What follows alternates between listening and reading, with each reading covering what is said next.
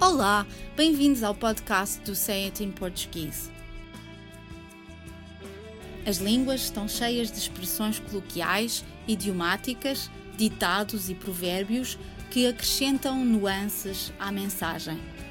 Mas nem sempre é fácil compreender o seu significado pelo contexto onde se encontram, e por isso gostaríamos de explicar o que querem dizer. A expressão de hoje é de faca e alguidar. De faca e alguidar é realmente uma expressão muito estranha. Fiz uma pesquisa na internet e encontrei notícias, novelas, histórias, canções e até um filme português que se promovia como sendo uma verdadeira história de faca e alguidar. Mas ainda não percebi muito bem o que é que uma faca e um alguidar têm que ver com violência. Quando me falam de faca e alguidar, a primeira imagem que me vem à mente é a de uma matança. Nas regiões rurais de Portugal, ainda há muitas pessoas que criam animais como galinhas e até porcos para comer.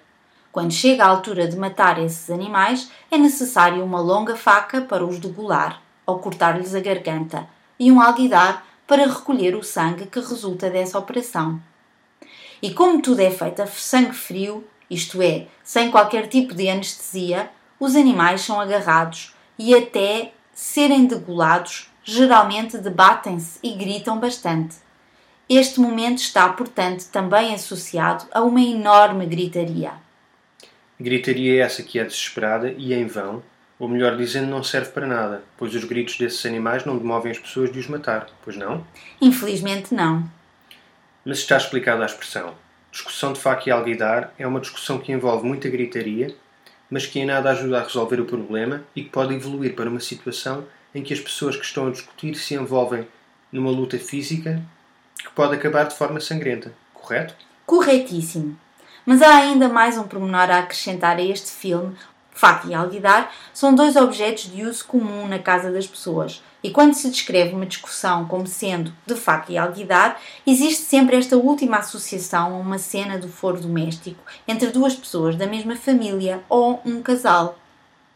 Um romance de faca e alguidar é assim uma história de amor que acaba com os dois amantes a discutir de forma muito violenta e chegar até a vias de facto, quer dizer, envolver-se numa luta física com armas brancas, que consequentemente dá origem a ferimentos graves ou sangrentos.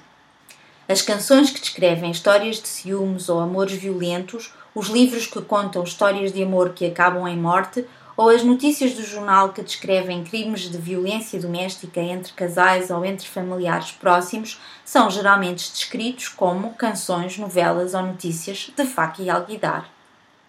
Agora compreendo a associação entre esta expressão e algo sangrento, ou uma história ou crime. Está tudo explicado.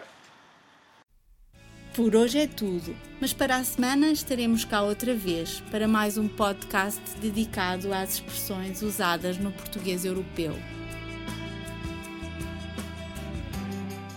Até lá, fotos de uma boa semana.